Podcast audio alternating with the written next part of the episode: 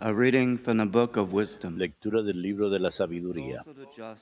La vida de los justos está en manos de Dios y no los tocará el tormento. La gente insensata pensaba que morían. Considera su tránsito como una desgracia, tu partida entre nosotros como una destrucción, pero ellos están en paz. La gente pensaba que eran castigados, pero ellos esperaban seguros la inmortalidad. Sufrieron un poco, recibirán grandes favores, porque Dios los puso a prueba y los halló dignos de sí. Los probó como oro en crisol, los recibió como sacrificio de holocausto. El día de la cuenta resplandecerán ellos como chispas que prenden por un cañaveral. Gobernarán naciones, someterán pueblos, y su Señor reinará eternamente. Los que en Él confían conocerán la verdad, y los fieles permanecerán con Él en el amor. Porque sus elegidos encontrarán gracia y misericordia. Domini.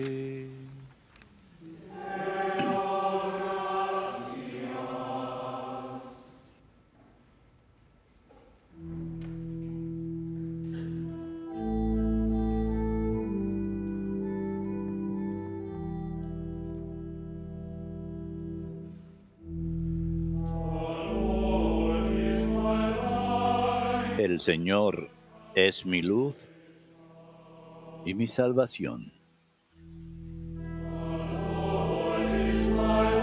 El Señor es mi luz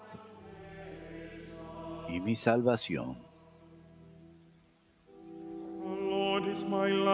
El Señor es mi luz y mi salvación.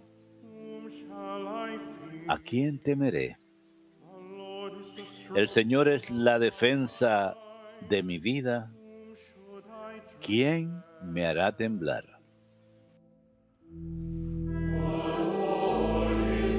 El Señor es mi luz y mi salvación.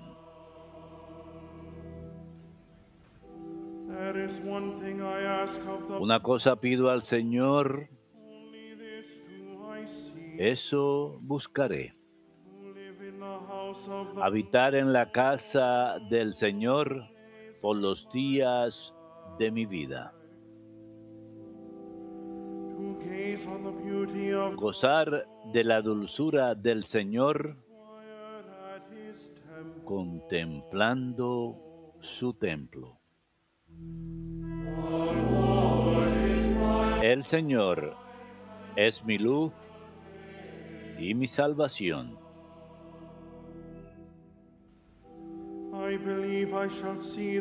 Escúchame, Señor, que te llamo. Ten piedad, respóndeme. Tu rostro buscaré, Señor. No me escondas tu rostro.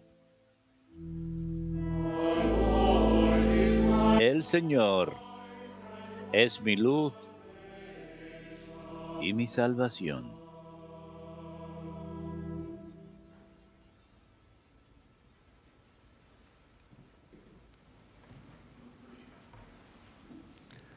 A reading from the letter of St. Paul to Lectura de la carta del apóstol San Pablo a los romanos. Hermanos, la esperanza no defrauda porque el amor de Dios ha sido derramado en nuestros corazones con el Espíritu Santo que se nos ha dado.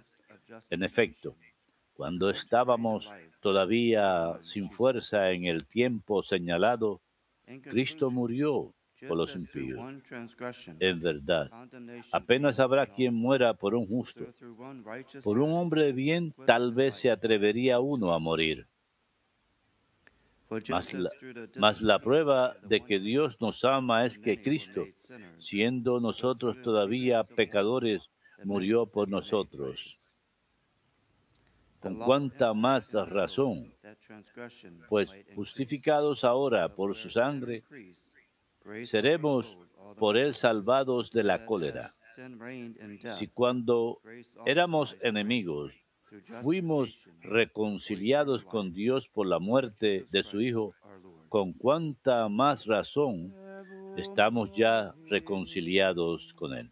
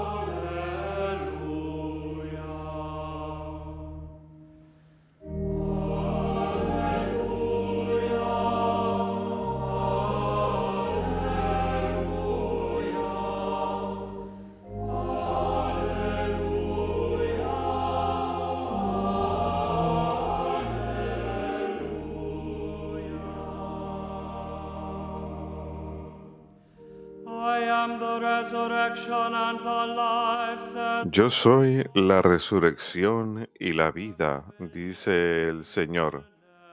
El que crea en mí tendrá vida eterna.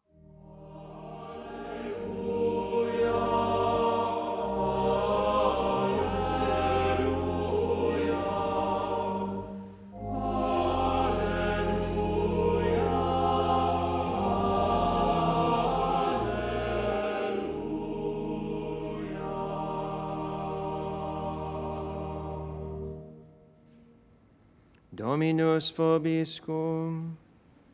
Et cum spiritu tuo. Lexio Sancti Evangelii secundum Ioannem. Gloria tibi, Domine. When Jesus arrived in Bethany, Cuando llegó Jesús se encontró con que Lázaro llevaba ya cuatro días en el sepulcro. Betania estaba cerca de Jerusalén como a unos 15 estadios. Y muchos judíos habían venido a casa de Marta y María para consolarlas por su hermano. Cuando Marta supo que había venido Jesús, le salió al encuentro mientras María permanecía en casa. Jesus, "Lord, if Dijo Marta a Jesús, Señor, si hubieras estado died." aquí, no habría muerto mi hermano. Pero aún ahora yo sé que cuanto pidas a Dios, Dios te lo concederá. Le "Your dice Jesús, tu rise." hermano resucitará. Le "I know respondió Marta, ya sé que resucitará en la of the dead." resurrección el último día. Jesus told her, "I Jesús le respondió, yo soy la resurrección.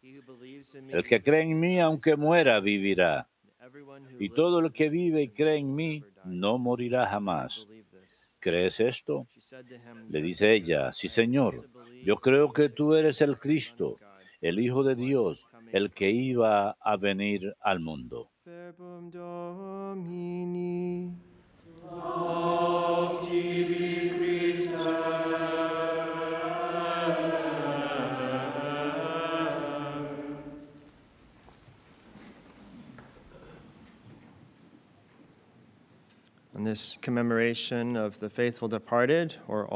En esta conmemoración de los fieles difuntos, rezamos de manera especial por los muertos, no solo el día de hoy, sino los recordamos en oración durante todo el mes de noviembre. Ayer nos regocijamos en la solemnidad de todos los santos, todos aquellos que disfrutan la vida eterna con Dios en el cielo. Pero hoy hay un tono diferente, las vestimentas son negras, un tono más solemne, un tono de luto, de penitencia y de recordatorio de la muerte. Hoy oramos por los muertos, oramos por aquellos que murieron en estado de gracia y amistad con Dios, pero en el presente están pasando por purificación necesaria antes de ingresar al cielo. Y es una bendición que la iglesia no se olvida de sus hijos que han partido de esta vida al apartar un día específico, un mes de hecho, para rezar por los muertos. La iglesia y las sagradas escrituras claramente enseñan que la gloria del cielo es para aquellos que han sido purificados de la mancha del pecado. El libro del Apocalipsis nos dice que nada limpio, nada, perdón, nada impuro entrará al cielo. El Señor también nos enseña en el Evangelio en Mateo 12, versículo 32, el que diga una palabra contra el Hijo del Hombre será perdonado, pero el que hable en contra del Espíritu Santo no será perdonado, ni en el mundo presente, ni en el venidero. Así que, según nuestro Salvador, hay algunos pecados que pueden ser perdonados después de la muerte. El Señor también enseñó unos cuantos versículos después de esto en Mateo 12, versículo 36, que el día del juicio los hombres rendirán cuenta de cualquier palabra inútil que hayan pronunciado. Así que palabras descuidadas no merecen el infierno, la separación eterna de Dios, pero el, Señor dice que habrá castigo por ello, habrá que rendir cuenta por cualquier palabra inútil que hayamos pronunciado. Un castigo temporal y purificación por faltas y pecados menores.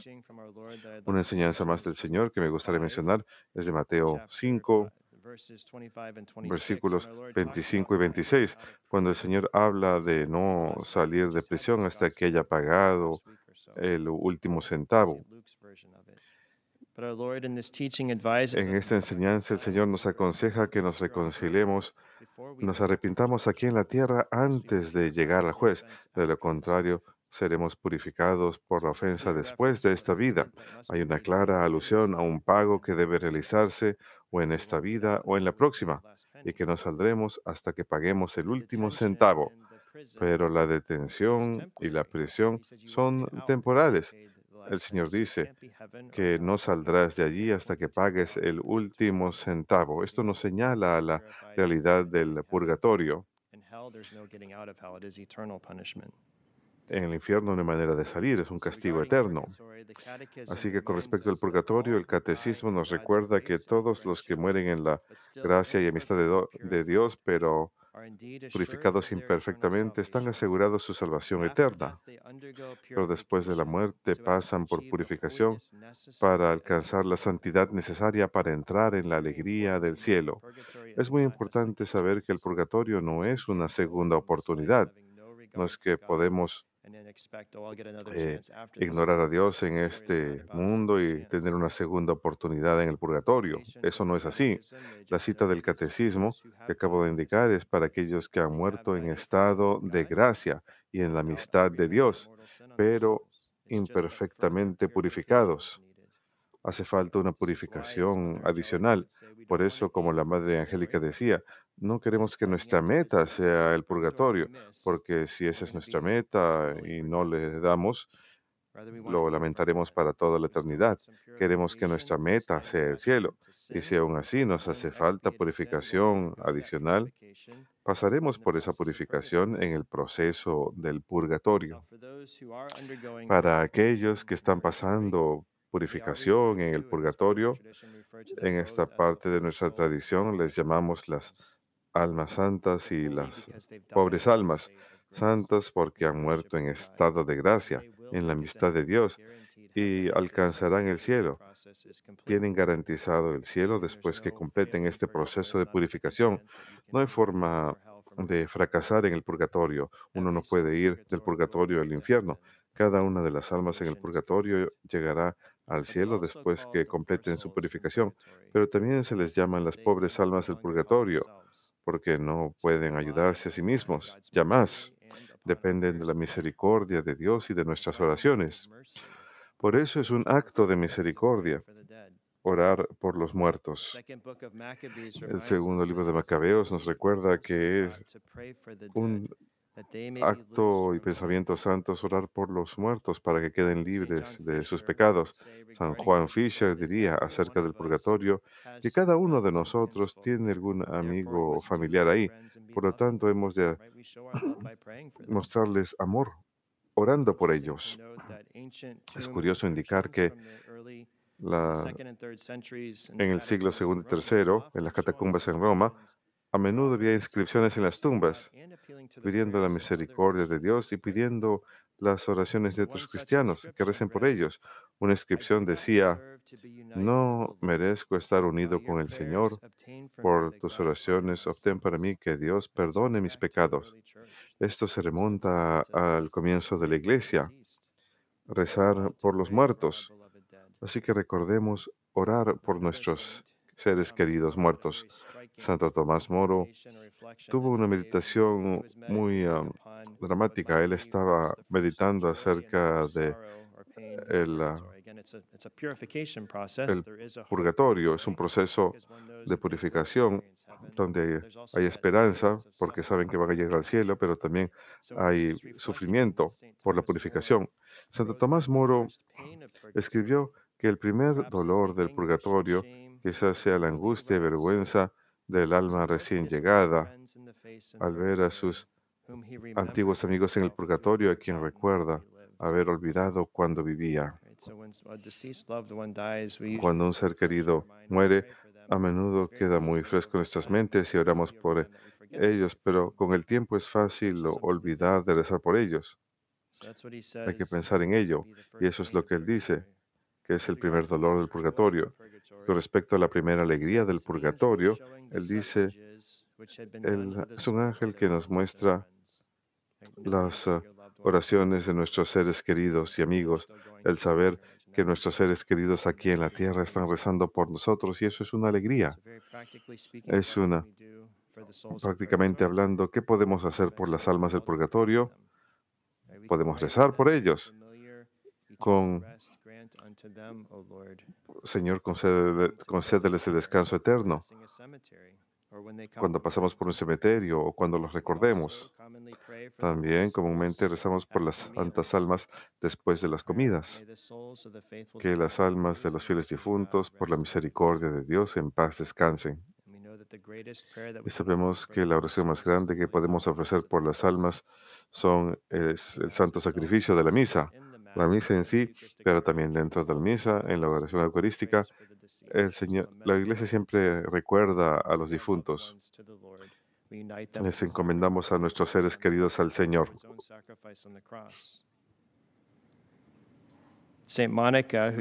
Santa Mónica, quien murió en el siglo IV, estaba muy consciente de la verdad de que el sacrificio de la misa puede beneficiar enormemente nuestras almas y las almas del purgatorio. Por eso ella le decía a su hijo San Agustín, antes de morir, te hago una sola petición, que donde te encuentres me recuerdes en el altar del Señor. Ella quería que su hijo San Agustín recordase su alma cuando ofreciera el santo sacrificio de la misa en el altar. Y San Cirilo de Jerusalén, quien también murió a finales del siglo IV, estaba explicando las ceremonias de la iglesia a los nuevos conversos y les dijo, nosotros también mencionamos a aquellos que ya han muerto, pues creemos que les beneficiará enormemente durante la presentación de este santo y solemne sacrificio, presentarle nuestros seres queridos al santo sacrificio de la misa, orar por ellos durante la misa. Y en el segundo libro de Macabeos, capítulo 12, San Juan viene el santo patrón de todos los sacerdotes, en uno de sus sermones, comentó, cuando el buen Judas Macabeo envió los mil dracmas al templo en Jerusalén como sacrificio para el beneficio de sus soldados que habían caído en batalla, para que en virtud de este sacrificio sean libres de sus pecados Dígame entonces, nosotros no podemos esperar razonablemente la liberación de las almas del purgatorio por la mayor virtud de este santísimo sacrificio de la misa. Este es el sacrificio más grande que Dios mismo se hace hombre y se ofrece en la cruz a su Padre Celestial para nuestra salvación. Así que al ayudar a las santas almas del purgatorio, también podemos obtener indulgencias por ellos que para disminuir su sufrimiento por el pecado. Las condiciones para obtener una indulgencia plenaria, aparte de rezar la oración de la indulgencia, o el acto en sí, es tener disposición interior de desapego completo del pecado, incluso el pecado venial. No queremos ofender al Señor. Haber ido a la confesión sacramental y haber recibido la Sagrada Comunión en los 20 días antes o después del acto de in- indulgencia y rezar por las intenciones del Santo Padre.